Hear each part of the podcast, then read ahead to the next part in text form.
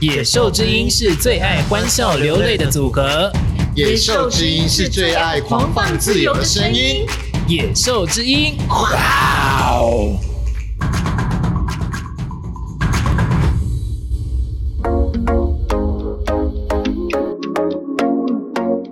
欢迎收听《野兽之音》制播的广播节目《野兽一起笑》，一起笑。来这里，野兽用最生活的方式邀请八大艺术领域名人。到这边，野兽用超口语的作风访谈所有跨域跨文化专家。听这里，野兽用最专业的模式提供即时文化综合新闻联播。你要不懂艺术也难，因为你正在成为艺术的野兽。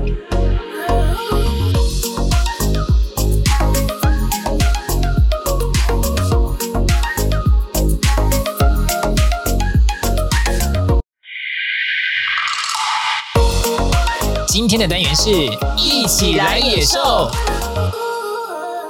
收听《野兽之音》直播的广播节目《野兽一起笑》，我是你的野兽 Xavier 泽威尔。Hello，我是你的野兽好朋友 Evo。今天台北终于变凉了，耶、yeah!！最喜欢就是比较凉一点的台北天气，要不然每次在台北盆地居住或工作上班的时候呢，每次在那个捷运上都觉得热的要命。而且现在捷运虽然那个蒋万安市长冷气变强了，但是呢，还是有很多的这个狐臭味会在你身边围绕，蛮可怕的。内湖线吗？对 对。文湖现在是蛮可怕的哈。好，那今天到现场的重量重量级的来宾有两位哦。第一个是我们这个台湾艺术大学艺术教育所长兼师培中心主任，让我们欢迎李双清老师。嗨，老师好，主持人好，大家好。耶，yeah, 好久没看到老师哦哈。对啊。另外一位在我们线上跟我们空中来交汇的是我们台湾艺术大学的，也是呃教授助理教授哈，是我们的玉祥老师。Hello，玉祥老师。Hello，大家好，主持人好。耶 Yeah, Yeah. 好，今天我们到底要什么主题呢？因为我们呃很有趣的是，台湾的艺术教育这么久了，包含我们在很多的时候看到国小就有舞蹈班、美术班、国对音乐班，就是各种艺术才能班的发生。可是这些艺术教育所教出来的这几个很重要的学生学子，或者是呃以后可能变成老师的这些艺术家，他们在某些艺术层面上或很多在讲座的过程当中，他们都有提出。出到台湾的从小到大的艺术教育，甚至到高等教育，其实都有一些存在已久的问题。嗯、但是台湾的这个教育系统，除了呃留学呃英美欧洲各国的美国的，然后呢留学回来的教授有一些改变的方法之外，好像这个陈旧的教学方法，让很多在台湾的莘莘学子们感到非常的有一点受荼毒。所以呢，所以呢，在这些艺术家老师们口中讲出来的这些哇。过去的艺术教育跟这个二三十年后的艺术教育，好像他们的改变没有这么的大。那今天就请这个双星老师来跟我们谈谈，就是台湾的艺术教育跟国外的艺术教育。因为双星老师的背景是一直从高中就在国外了哈，所以这个有趣的背景呢，在台湾的很多。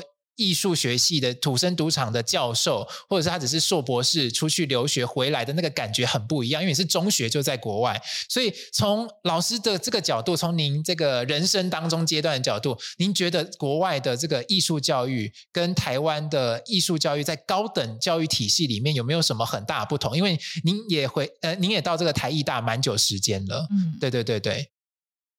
以你的提问，我随意的回答，没问题，好不好？我想到什么就回答，但感觉今天提问还蛮辛辣刺激的，是吗？是，没错，我们都走这个路线了。题要新三 色，不然 我们没有那个收听率。因为我常年在学术领域，很久没有这样谈话，是吗？好，那我只是，哎，你这样提，我想起来，我小时候出国留学。为什么出国留学？就是。我有很明确的热爱艺术的血液在我的基因里面吧，应该这么说。帮我靠近一下麦克风，好我怕各位听友们听不清楚。就是我从三岁开始学舞蹈，嗯，然后之外，我的父母亲都是美术老师，是。对，一位是台艺大毕业的，以前叫艺专；一位是师大毕业的，所以我家里从小长大就是很多的画布、画架，然后我触手可及的地方，父母亲都随我们涂鸦。嗯，对，这么开心，所以墙壁脏也没关系，没关系，身上脏脏也没关系，没关系。然后半年之后，父母亲就会找油漆工人整个重新粉刷一次。哦然后再继续玩。对对对，所以这样过了好几年快乐的童年岁月，嗯但到国中的时候，每天考试，好像还可以去上上快乐的美术课，上上快乐的音乐课，嗯或者是呃舞蹈课。但高中的时候，我觉得我无法呼吸。嗯，对，就是每天在考考古题、练习题，上物理、化学、对数学、对国英文。嗯然后我觉得我的人生我没有办法再这样缺乏艺术养分生存下去。然后我也觉得我的我对艺术的热爱在学校里被打压吧。老师就说你物理考三十分，数学考五十分，你人生乌有了，你完蛋了。嗯，然后所以带着对人生失望的心情，我觉得啊，那我我不如出国试试看吧。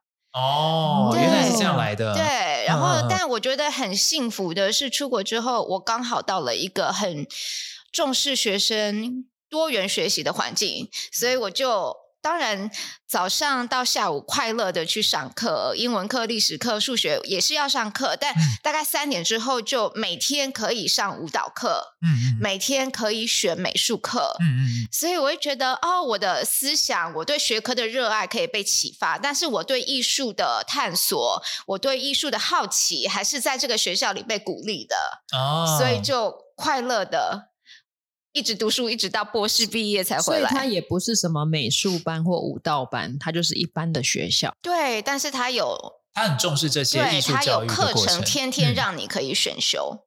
哦，对所以国外的高中它是比较选修类的，像有点像跑班式那种概念吗？对，所以我是念一个普通高中。那这个高中当然是在纽约市比较好的区域，所以它有嗯比较多的经费，嗯呃嗯找不同类型的老师来授课。所以嗯我觉得很幸运的是，我对艺术的热爱在那里被重视、被鼓励。嗯嗯，对，然后有画了一张很不错的图，老师就帮你贴在教室的走廊，哦然后你去我跳芭蕾，然后在户外有一个很美的跳跃，然后朋友帮我照下来，老师就帮你贴在他的办公室里面，嗯，嗯然后啊，好像你对艺术的热爱是很被被重视的嗯对。嗯嗯。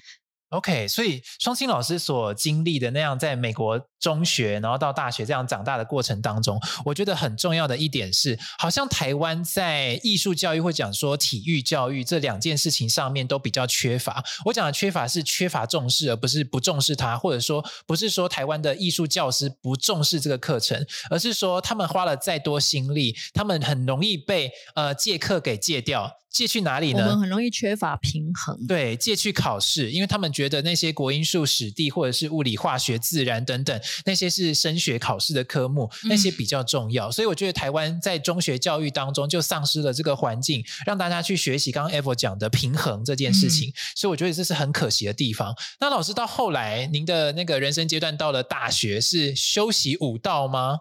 对，对啊，就是在高中跳舞上舞蹈课嘛，在高中里面上舞蹈课，老师就说你跳的那么好，你应该去考考看大学的舞蹈系。然后美术嗯老师也说、你那么热爱艺术，你去考考大学的艺术系。嗯嗯所以就去。考考看，但我觉得年轻人有一种叛逆的精神。我父母亲不是都是美术老师吗？是然后爸爸就说：“哦，亲爱的女儿，如果你念美术，呃，工作不好找哦。但就是那么叛逆，年轻人想试试看自己想做的事情。嗯然后纽约大学有很有名的表演学院嘛，对，就李安念的学院是 Teach School of the Arts，、那他有电影学院，也有舞蹈学院。考上舞蹈学院就欢天喜地的去上课，虽然完全忽略我妈妈讲的一个重点，我身高才一百五十公分嘛。我记得老师在上课有讲，我妈妈就说：“女儿，你那么矮，没有人要看你跳舞。”但我觉得哦 也是很血淋淋的事实，就是，嗯但年轻哪管这么现实的东西？就是生命有这个热情我考上了，对啊，考上就去试试看吧，嗯，对不对？对嗯对对，所以在那个学习的过程当中，那时候的纽约大学的这个高等教育体系里面，老师您觉得在回到台艺大任教之后，您有觉得在高等教育体系当中，台艺大的体系跟纽约大学那边的体系有没有什么不一样？因为你也在哈佛，也在哥大，所以在这么多高等教育的学府里面，你有没有什么在比如说美国当地跟台湾这样的一个比较比较教育的一个方式，来告诉我们各位听友的？如果纯粹讲，我觉得我念的每个学校的风格差别都蛮大。如果讲纽约大学的话，因为它是表演学院。所以，虽然花很多时间在练习舞蹈的技巧，但是我记得也花了很多时间，真的在了解舞蹈史、艺术史，也在理解人文社会科学里面很多相关的思想。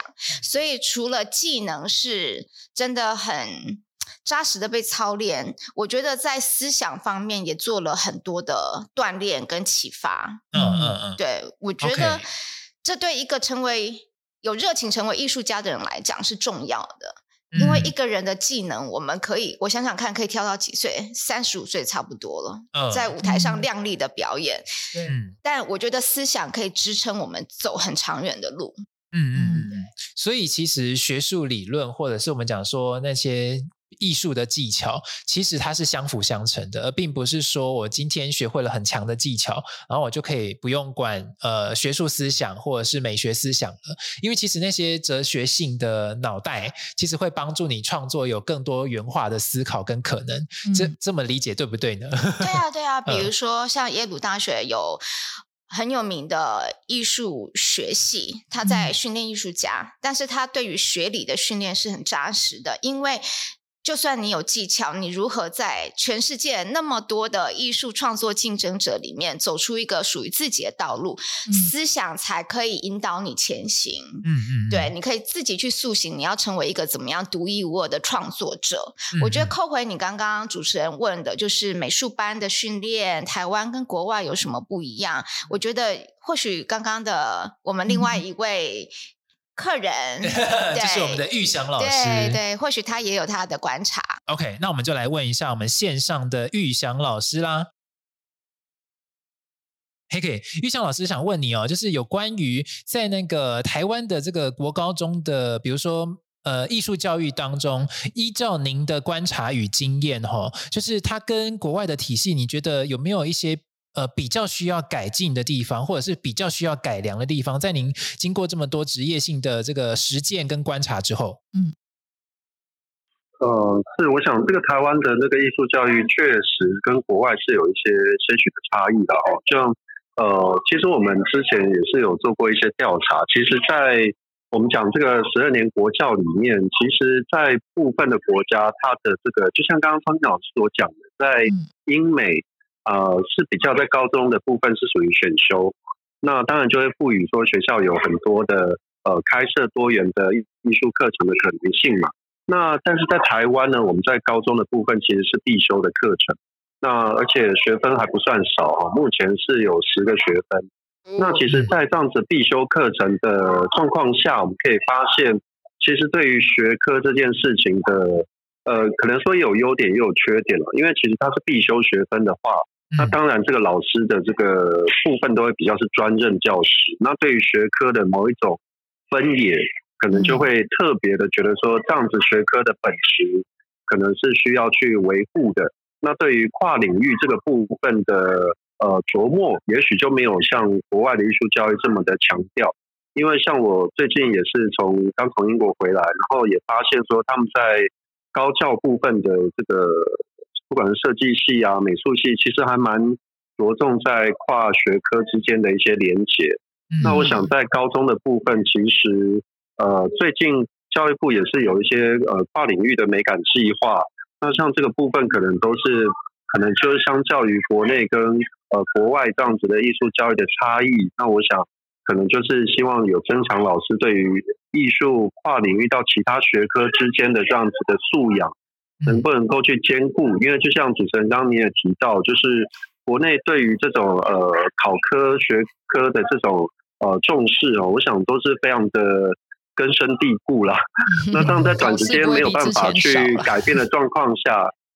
对对对，是怎么样透过这个？我们想对于国英数、社会、历史，就像刚刚方清老师所讲的，其实艺术不只是过去我们可能呃认为说只是在于媒材或技法的某一种呃不断的学习，而是说他也希望能够有知识性的或是一些比较鉴赏性的一些素养的呃强化跟连结。我想在这个学科之间的跨跨域，我想都会是比较好的注意这样。那另外一部分是，我觉得台湾艺术教育特色有一点，就是对艺术才能班的这个组织啊，其实在国外是没有特别有这样子的组织。像我们在国中小可能都会有所谓的这个美术班、音乐班，那其实在国外是没有这样子特别把它集中成班这样的制度。那但是这样的制度到底究竟是好是坏？因为这个制度其实真的是全世界来讲，台湾算是很特别的一个这样的一个集中成班的教育体制。那这样子的体制到底是对呃我们讲呃比较艺术专长学生的生根去培养，呃把它特别拉出来这样子来讲，我我觉得这个也是一个蛮有趣的点。我也没有办法去说它的呃绝对的优点或者是绝对的缺点。但是最近对于艺才班的这个十二年国教课纲也特别制定了呃关于艺术才能班的课纲，也是希望它能够。在这个呃美术班，像我自己以前在高中也是美术班，那这样子以前的学习，当然有很大一部分在课表里面都是可能说某一种呃创造的类型，对对对对对，就是绘画，然后就画个三四节这样子，然后、嗯、呃换换另外一个水墨梅材也是画个三四节，然后一个礼拜有非常多这种梅材跟技法的学习。但是在新课纲的这样子的艺才班的课纲出来之后，也是特别去强调，在刚刚方医师老师所讲的，就是多元素养的均衡，跟怎么样去培育一个未来比较呃比较更有各种不同领域面向都能够成为一个社会中蛮重要的艺术素养人才。我觉得这个都是台湾艺术教育需要去面对的挑战了。是是是，因为在过往哈，我记得就是有这个艺才班的诞生，大家还记不记得？各位听友们，就是已过世的这个刘凤学老师哈，就是刘凤学武道博士。嗯、那他当时在当两厅院的总监，还在国立中正文化中心时期的时候，他其实刚呃念完博士之后，他其实就有建成教育部说，就是教育部应该要成立所谓的艺术才能班，去从小培育所谓的武道人才等等。所以最早的很。久很久以前的历史，就是从这个艺术才能班当中的这个建成当中，也就是所谓的呃刘凤学老师那一代，然后慢慢的。建立这个体系出来，所以才形成刚刚玉祥老师在线上跟各位听友们提到的，就是有关于这个艺术才能班，其实在台湾是一个非常有趣跟特别的体制。那其实有很多的家长，包含在我过去在念中学的时代，我那时候也是要考美术班的人，可是呢，我偏偏考上了没有去念，因为我会觉得，呃，我觉得通识或博雅教育那时候对我来说是重要的。然后我、嗯、我我我那时候就想说，啊、呃，我要做媒体人。人啊，然后要做戏剧人啊，所以我好像不应该直接局限在那么早的那个科目里面去做培养，嗯、因为那时候我都觉得啊，那些美术班、舞蹈班、音乐班，甚或是戏剧班，这些艺术才能班的学生们，他其实都是有一种高压的压力，他有点像是变相的资优班，是哦，是他其实有很多像刚刚玉祥老师在线上讲的哈，就是他在学习很多的技法。他在学习很多的技术，可是他的学科也没有弱到什么程度，诶，就是他的学科跟学科的那种要求还是很高，嗯、因为他们是被选过的、啊，所以学校会特别重视这一班。对对对对，所以他们的状况还存在吗？我不知道。嗯，现在目前，嗯，现在目前艺术才能班应该还是会有一些科目会是必须。呃，像我那个年代的艺术才能班，像我自己如果是美术专长，那可能在音乐课的部分其实会被删减。啊，对，反而是从艺术领域的课程会被压。但是现在有因为新课纲的实施，其实就没有完全把它删减。这样，我想各方都在对于艺术才能班的课程内容是怎么样才能够呃符合学生未来的素养，我觉得都有在琢磨着。嗯嗯嗯。但我讲一个我自己的观察了，毕毕竟。听得到吗？比比如说我在授课的时候，我常常有时候要求同学们写一段文字，是就会有同学告诉我说：“老师，我从国小、国中、高中都在念才能班，所以我的文字是没有办法写成一段话的。”啊，老师，你讲到一个重点哦，嗯、因为刚刚您有说到之前你们在就是呃技巧。的部分，嗯、台湾人的技巧，不管是美术、舞蹈或是音乐，技巧非常好，可以引领全球的那一种。嗯、但是他们的思考还有思想，其实是比较薄弱的。对，意思就是说，我们从小像我是音乐班好了，我们就是一直节拍器开着，嗯、然后你就是练一百遍。你是练五十遍，好，一直到你这一首练好了，好，那就是下一首的一百遍，五十遍。嗯、那也刚刚玉祥老师有说，他就是画水墨画画两节课，四节课。嗯，所以其实我们很多的学科，老师可以有很活泼的教学方式，但是活泼教学方式需要时间。嗯哼，那我们的时间都被压缩了。那我问你们，因为其实我跟台艺大师培中心的同学上个礼拜才有这个对话，是有几位师培中中心美术国高中美术班毕业同学，现在在念大学。是，那他们说，他们觉得在念美术班的时候，每天都在练习画的好、画的像的技能，所以这个技能锻炼是为了帮助他们符合考上大学的。规定的，嗯、你只要画的像、画的好，符合基本上全台湾招考大学的规范，你就会考上。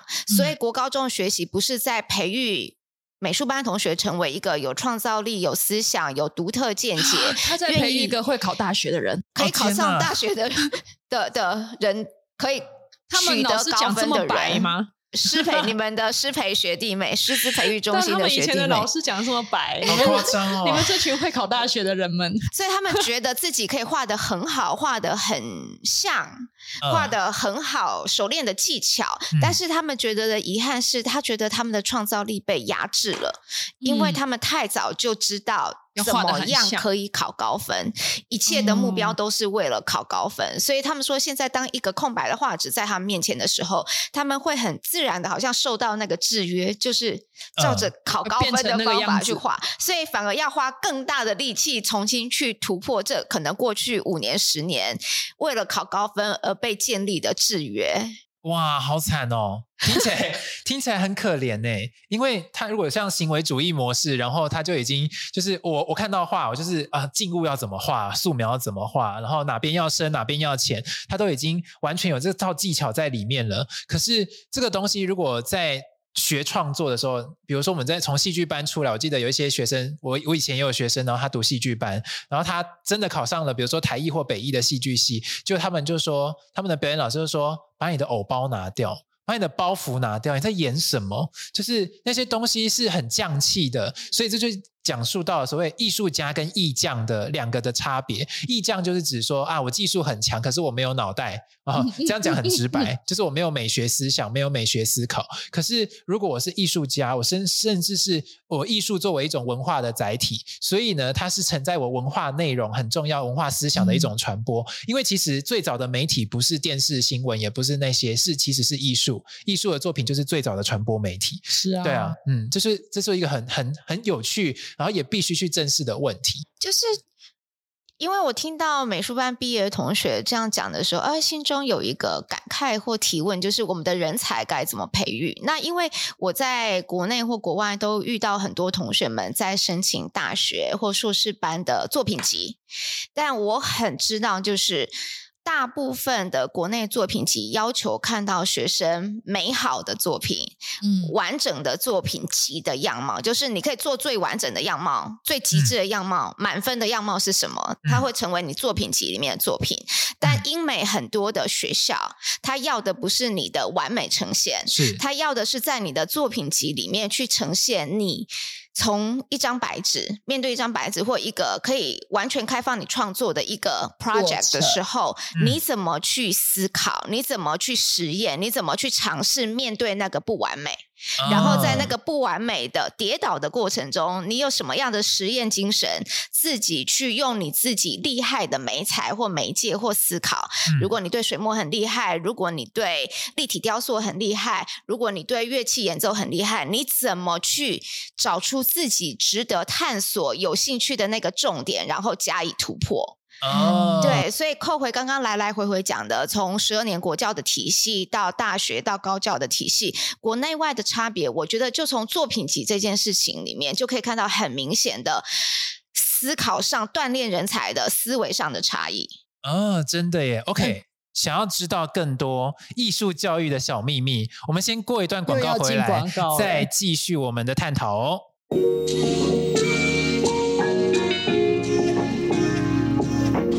现代喧嚣的世界，一处特别的绿洲，叫绝影。绝影，古典艺术酒吧餐酒馆，一部奇幻的时光机，穿越时光，回到昔日荣华与浪漫。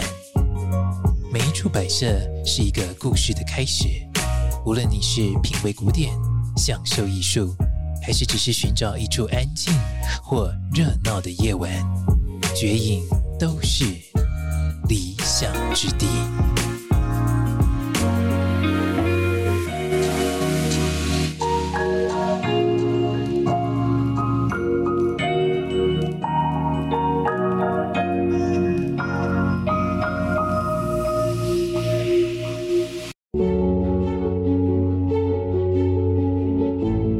受艺术，透过有温度的服务将艺术有机体植入每个意境，成为印记。无论是艺企合作、艺术经济、艺品典藏、艺文策展、艺创顾问及艺授学院等，都是野兽艺术的专业领域。艺术、行销、教育跨域展现野兽的形貌。野兽艺术作为艺术管道的桥梁，一贯坚持专业与诚信，成为您企业核心价值的可靠艺术顾问。Well Art 野兽艺术。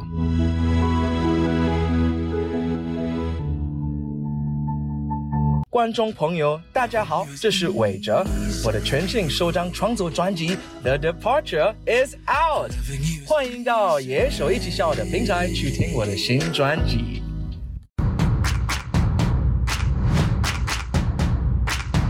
野兽之音是最爱欢笑流泪的组合，野兽之音是最爱狂放自由的声音，野兽之音，哇哦！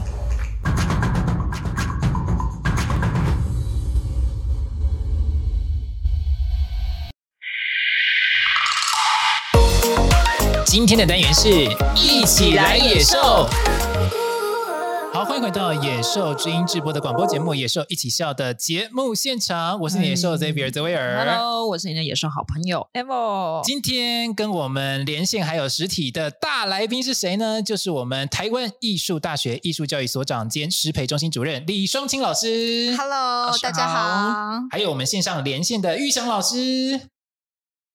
Hello，大家好。耶，yeah, 这是我们下半段节目开始啦。好，那个刚刚呢，我们在上一段节目当中，其实谈论到了很多，包含从双清老师的人各个人生求学的阶段，嗯、然后比较了一下关于高等教育在台湾的，比如说艺术教育，或者是呃美国那些几几间大学的艺术教育的不同。再来讲到了十二年国教当中艺术才能班在台湾这个特殊体系的问题，嗯、以及还有台湾的艺术教育常常被忽视它的价值性的问题等等。嗯、那今天。天呢，在台湾，也就是现当代这个台湾呢，其实有一个很重要的。教育政策叫做双语国家政策，然后呢，这个双语国家政策在二零三零年要达到全台湾人口的所有学生都要会讲双语，OK？所以呢，在课程当中已经开始招募了，比如说双语表演艺术教师、双语童军教师、什么家政老师都是双语，什么都要双语。然后这个体系一直被很多现场的，比如说教育现场的老师来诟病说：“ 哎呀，国国文用双语教，或者是戏剧如果用京。”剧的话，然后我用双语教，那里面的什么莲花指、兰花指，那个都要用英文来讲。那到底是学生是在学英文，还是在学那个真正的那个艺术主体呢？所以这个就是衍生了很多不同的问题。那我们就要来问一下线上的我们玉祥老师，您怎么看双语国家政策在教育体系这件事情上面的发生呢？呃，确实，这个双语政策它确实是一个比较有蛮多各方都有不同见解的一个政策啦，因为它确实是从最早应该叫双语国家政策嘛，那后来因为各方会认为说，呃，以这个国家这样子的角度来看，因为我们通常从双语政策我们都会想到新加坡这样子的一个嗯呃国家，因为它其实最早。呃，并它有它的这个国家的脉络嘛，因为它其实本来就是有各方不同的族群，那为了促进这个族群的融合，所以共同使用英语来做一个共同语言。嗯，那其实我们在国内后来双语国家政策也后来因为呃各方的一些意见也改名叫双语政策啊，都不是在强调说要成为一个双语国家。嗯，那我是觉得说在教学现场来讲嘛，其实。确实是有一个比较大的一个冲击，是说，呃，因为毕竟教学这件事情是有所谓的呃教师跟学生这两个方面的一个个体嘛。嗯、那如果是以双语这样子的要执行它能够成功的一个策略，我想当然这两方面的素养都是必须要能够达成的。所以像我们前一阵子就一直也在争议说，是不是呃老师的这个怎么样的程度才算是符合双语教师的资格？嗯、那在英文里面，因为用欧洲共同语言架构来讲，就是 B2 这样子的 level 这样子。但是呃，我会发现现在现场的很多老师哈，因为对于这样子的程度或许还没有办法这么快的跟上，那呃很多这个学校的在执行面的策略就会变成说，我们是希望用一个比较新的老师来符合这样的资格，嗯，那也不少的这个教师聘任的这样子的制度里面，就会发现到啊、呃、很多在学科里面都会希望说有这个双语老师资格的人都有这个 B2 等级，那甚至是有一些其中一些乱象是变成说他学科本身的这个。我们讲 domain knowledge，就学科领域里面知识，其实反而没有那么强调，反而是第一个先要求他的英语能力，那也造成某一些这个可能新进老师聘任的一些反弹哦。因为其实我们也知道，台北市在去年也是有发生这样的现象之后啊，就把这个聘任的这个呃语言标准哦，从 B two 降到 B one。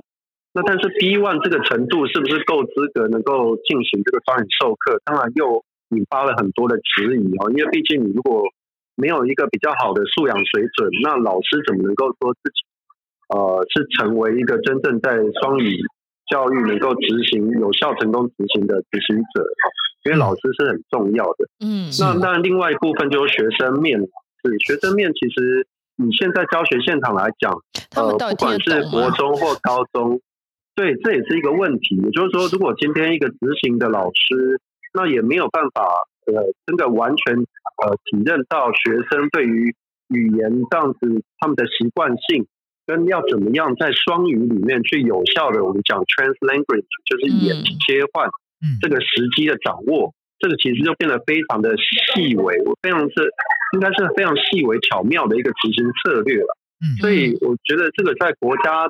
当然，比较高位的程度来讲，都是希望双语是促进我们呃学生或是我们教学的老师来讲有更国际观，能够接轨一些我们现在十二年国教特别讲的一些国际议题，或者是一些比较 UNESCO 的这种这种素养，未来公民的素养。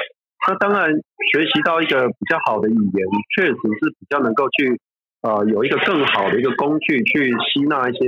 呃，比较多元的啊，多方面的资讯。嗯，那但是在执行面来讲，我想还是有非常多的问题，是非常需要很多专家学者跟最重要的教学现场的执行者啊，怎么一起来共同思考这个问题这样。嗯。嗯嗯。，OK，谢谢玉祥老师的这个精辟解析。因为 在那个教学现场或者怎么说考试现场的时候，比如说教甄现场的时候，常常遇到。我过去也考过较真啦，哈，所以也会遇到那种考双语教师的那些好同学、好学弟妹们。然后呢，他们就会说：“哎呀，这个较真现场考双语教师的真的是少之又少。大概比如说他要十个，然后他就真的只有九个来考，所以那九个都会直接进复试。然后复试的时候又会刷掉很多，因为有很多英语能力不达标的人，所以他没有办法接受到就是那些评审老师的青睐，让他能够真的成为正式教师。但他可能他的他的那个。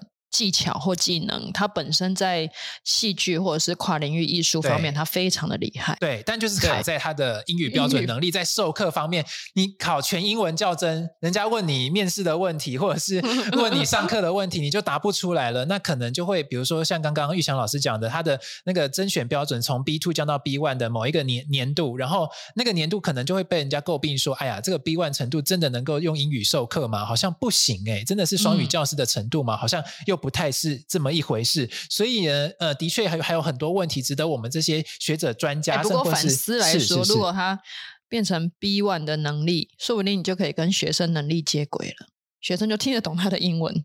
干嘛呢？哦、我不知道，晶晶体出。可是通 可是通常英文好的或者是英文类似母语者的老师们，他基本上都可以跟各个层次的呃学习英语学习者来沟通。但如果从我的角度来提供我真正很生活化的经验，因为我到美国念书，所以我是真正的双语，我可以用中英文沟通写作，我也可以用都可以，中文或英文都可以。嗯、对，那我的妹妹跟我不一样，她是在美国土生土，在美国。成长的，嗯、所以他五岁开始完全是美国的教育。那所以他中文比较没有那么好。他他只会说：“你吃饱了没？你今天很漂亮。”他大概就是我用的，好用的。我小两三二三年级的中文程度，那他是完全看不懂中文字，也不会写的。嗯，那。我讲个笑话，但也是是真的，因为他现在他是呃 Princeton 普林斯顿大学毕业的艺术史博士，嗯、那他研究的一开始都是德国、欧洲的当代艺术，可是当他成为大学教授的时候，在美国，嗯、人们会来找他说：“哦，那呃，可能您应该懂华人或亚洲文化，因为他是东方的华人脸孔。”对，然后我讲一个最基本的生活上，也是开个玩笑好了，就是她在她的丈夫。当时她在跟她丈夫约会的时候，是哈佛大学的。她的丈夫当时的男朋友是哈佛大学的教文词、文诗词写作的学者。是。那第一次介绍给姐姐我认识的时候，我们就去吃小笼包。然后，然后这个男朋友哈佛大学教授。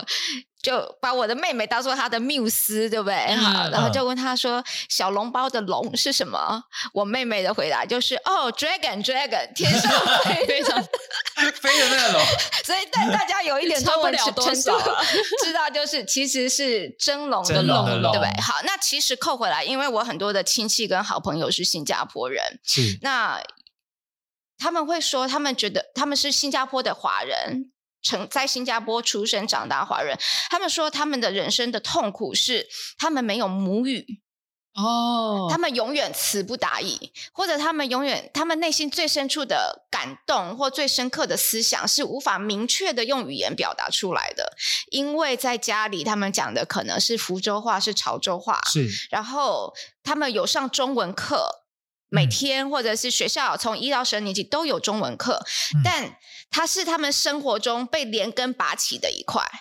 嗯，哦，他已经无法深刻的阅读，深刻的用中文来表达。然后当他要用英文的时候，英文也不是他真正的母语。所以他语言算是皮毛就对了，嗯、所以他可以用它来做学问，可以用它来读书，嗯、但他无法用它来做人生生命里像母语一样，你的母亲带着你天天长大，天天跟你讲那个最深刻的生命的触动跟思想是没有的。所以他们自己说他们的。根被拔起来了。那你问我双语教育好不好？我觉得很好，因为我有双语的能力，所以我可以在台湾，我可以在纽约，在美国，我可以很容易的找到工作，而且我胜任的很愉快。嗯，可是你问我双语教育要这样子不顾一切的直接去执行吗？我觉得有太多要思考的。到底我们要给孩子什么？我觉得我们的华人文化或者我们的中文文化，我们的我们可以用。中文字书写、阅读、沟通、表达，这是真的要珍惜的能力。是，嗯，对。嗯、但可能因为大家很少机会到全世界去走一走，所以不知道自己这个能力有多珍贵。嗯，对。我突然想到，我刚老师讲到，我忘记讲到哪里，我想到一个点，我发现现在的孩子啊，他们缺少了空白时间，所以他们很少时间可以思考。是，可能学校的老师帮他们把诶课表都排得满满的。例如说，现在很流行把小孩送私校嘛，私校从一年级开始，早上七点半到下午四点半，他们一整天都满满的。嗯、有没有思想时间？没有。有没有 reading time？没有，甚至连玩耍的时间都没有。嗯、因为我有听家长说，他们的下课时间就要整队去上别的课了。有没有下课时间？嗯、没有。对，所以我发现，那那再再再加上有一些家长，他可能很着急，他们一年级晚上就又被排满课程，有没有空白时间？嗯、也没有，所以就会扣到刚刚老师说，我们要给孩子什么？是，对对对，所以我发现我们给了孩子太多了，就变成他们只会吸收，但是他们不会，呃，就是只会 input，但他们没有办法。没有办法，对，或者国家很多领导人说，我们要把台湾打造成像新加坡这样的双语国家。但如果真的去新加坡，你会知道，他们很多人是不会讲中文的。嗯，或者他是华人，但他只会讲英文，或者他他无法用中文来运作，所以新加坡不是双语国家，对，嗯、它是单一语言国家，而且他们讲是 Singlish，对，Singlish，对对，就是非常有趣的，所以要审慎的思考。对，我们希望孩子们有英语能力，或许可以开拓很多国际的可能性。对，他们未来就职或未来在经营事业的时候，给他们更多的机会，但不能因为这样就把他们。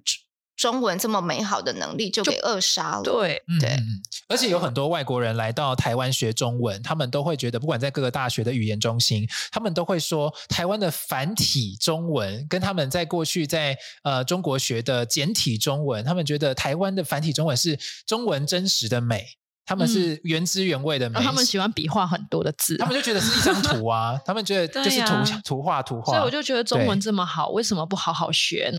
对。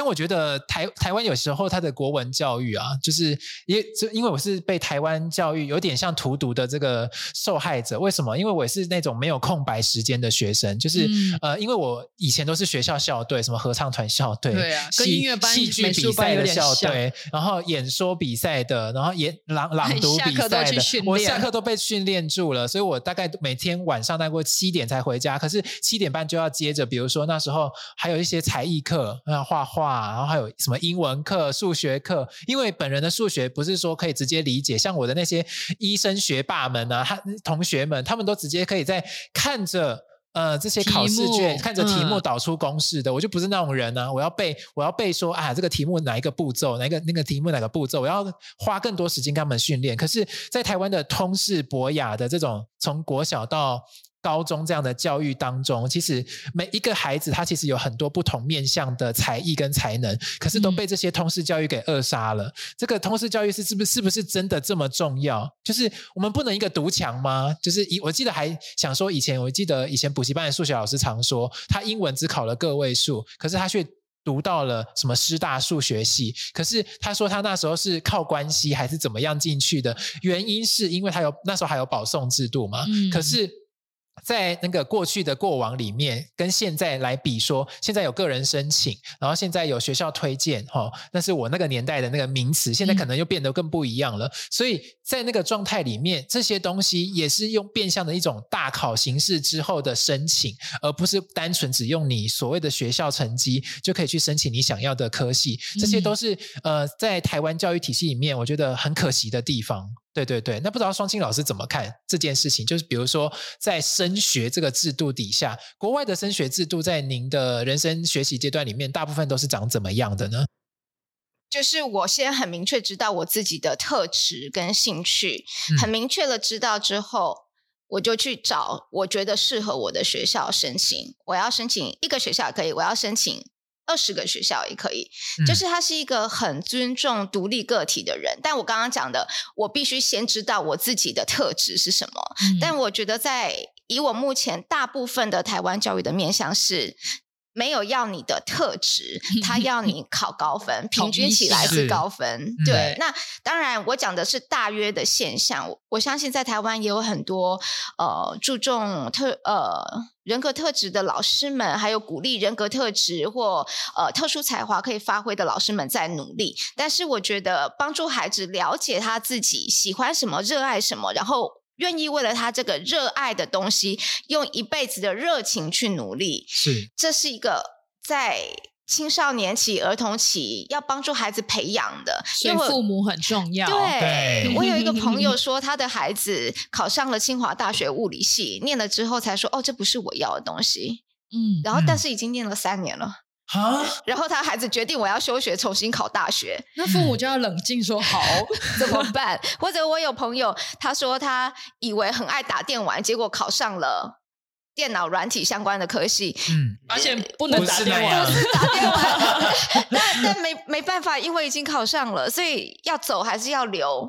所以我觉得我们的孩子的学习，我们没有帮助他真的理解自己是什么，还有没有帮助他真正理解这个职场是什么？你要念的科系是什么？嗯、所以在填志愿的时候，或在选学学校的时候，很容易选错或填错，或或分数到这里，或者我运气好考上了，我就念吧。嗯嗯嗯。但我觉得这人生的为难跟痛苦，因为职场你做的事业是应该你一辈子喜欢的，是他才有办法有坚持下去的勇气跟力量。哎，国高中的课程里面会有。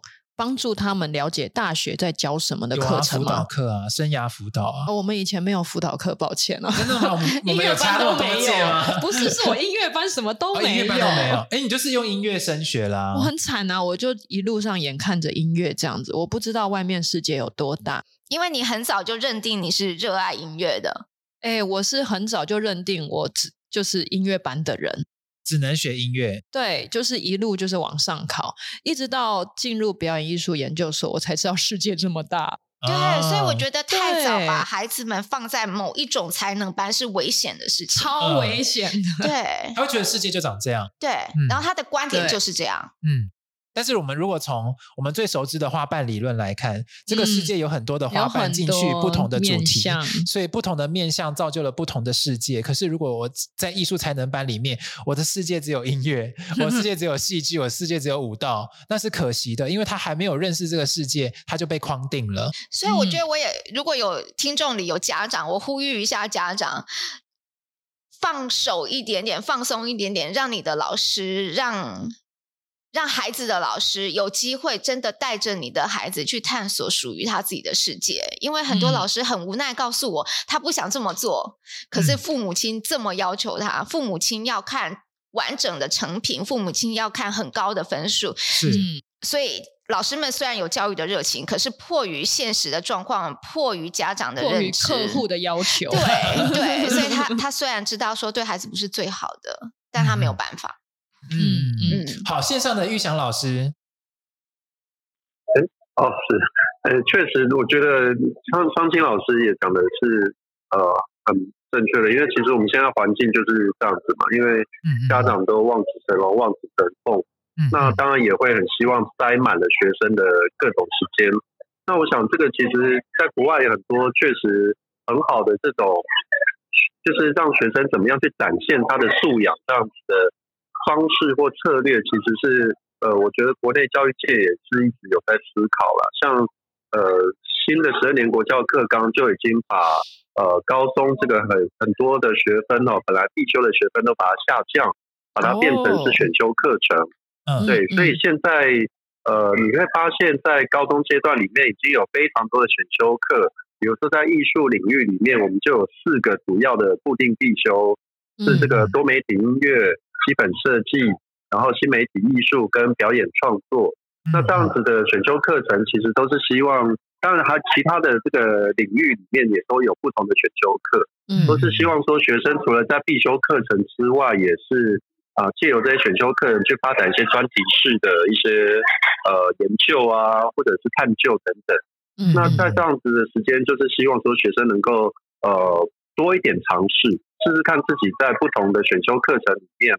能不能得到一些他们对未来的呃的的领域的选择或倾向的试探等等？是是是。国高中现在有社团社团性质的这种社团课程吗？对啊，也是有社团课程，然后也有选修课程。哦哦哦，跟以前我们念书的时候可能也是不太一样。嗯，那在于大学的选材部分，也是有增加了学习历程档案。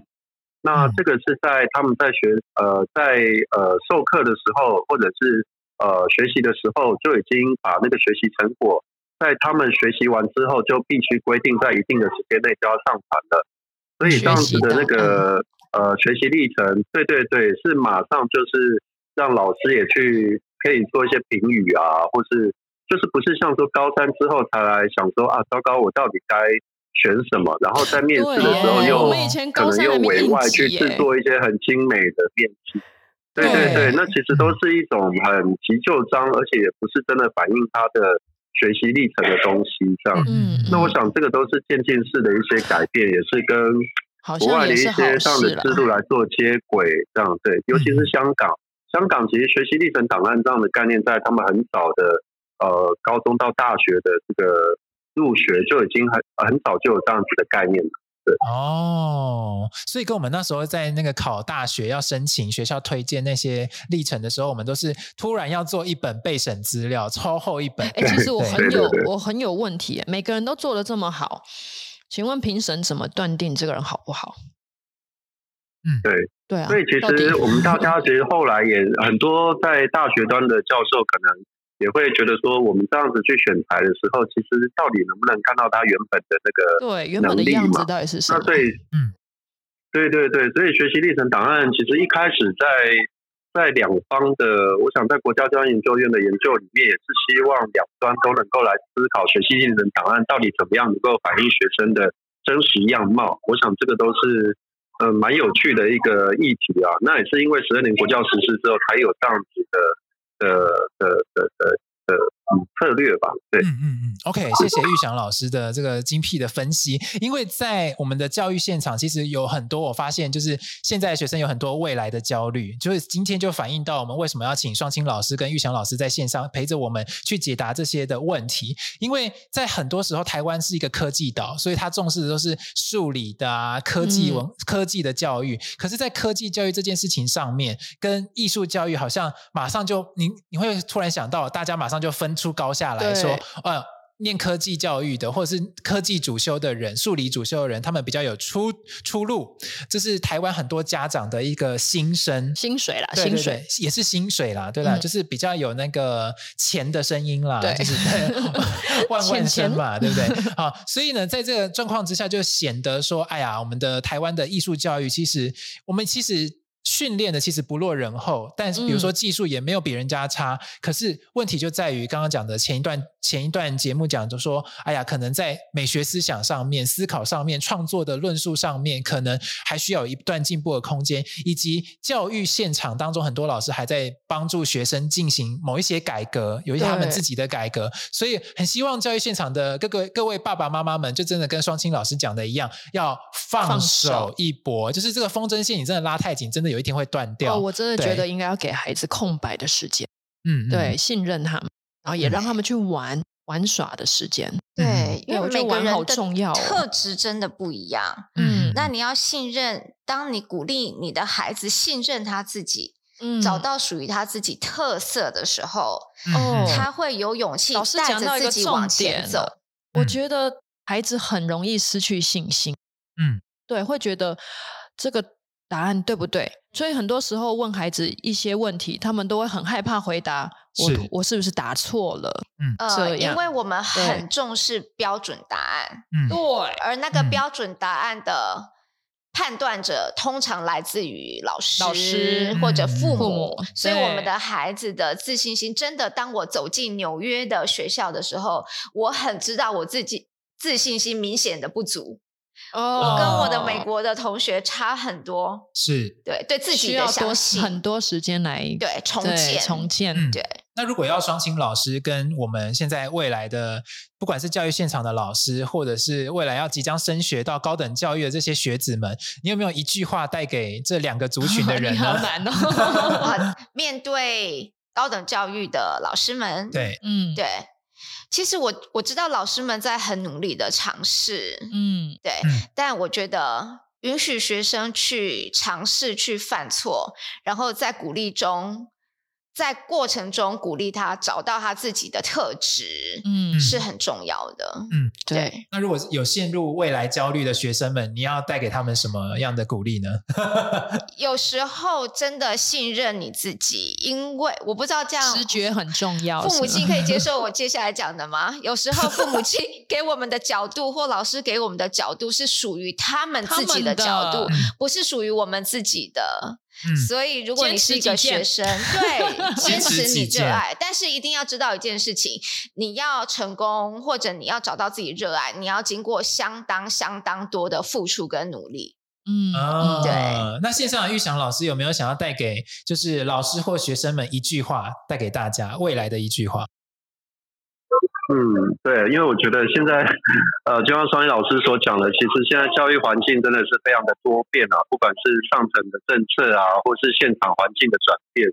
那我觉得我们还是要保持着比较正向的心态啊。那我最近是觉得有一句话也是蛮不错，就是 hope for the best and prepare for the worst，、哦、就是你永远是把心放正向，然后以最对最要做好最万全的准备了，那还是要保持正态的心，正向的心态是蛮重要的。哦、oh，OK，今天的节目谢谢我们双清老师跟玉祥老师在线上跟实体陪伴我们大家各位听友们哈。那哪边可以听到我们这么优质的节目呢？我们在每个周日的下午两点到三点，我们在 FM 一零四点一正声广播，我们联名来首播。那每个周一的早上八点，我们在 Apple Podcast、Google Podcast、KKBox、Spotify 这几个声音社群的平台，我们都会重播来上架。如果你想要留言给我们的企划小组，可以在打开资讯栏的部分第一条就有留言给我们大家的网址哦。所以呢，就是快快去留言吧，我们会很开心的。那给我们五星评论喽。嗯、那谢谢双星老师，谢谢玉祥老师，谢谢。那我们就下期见喽，拜拜，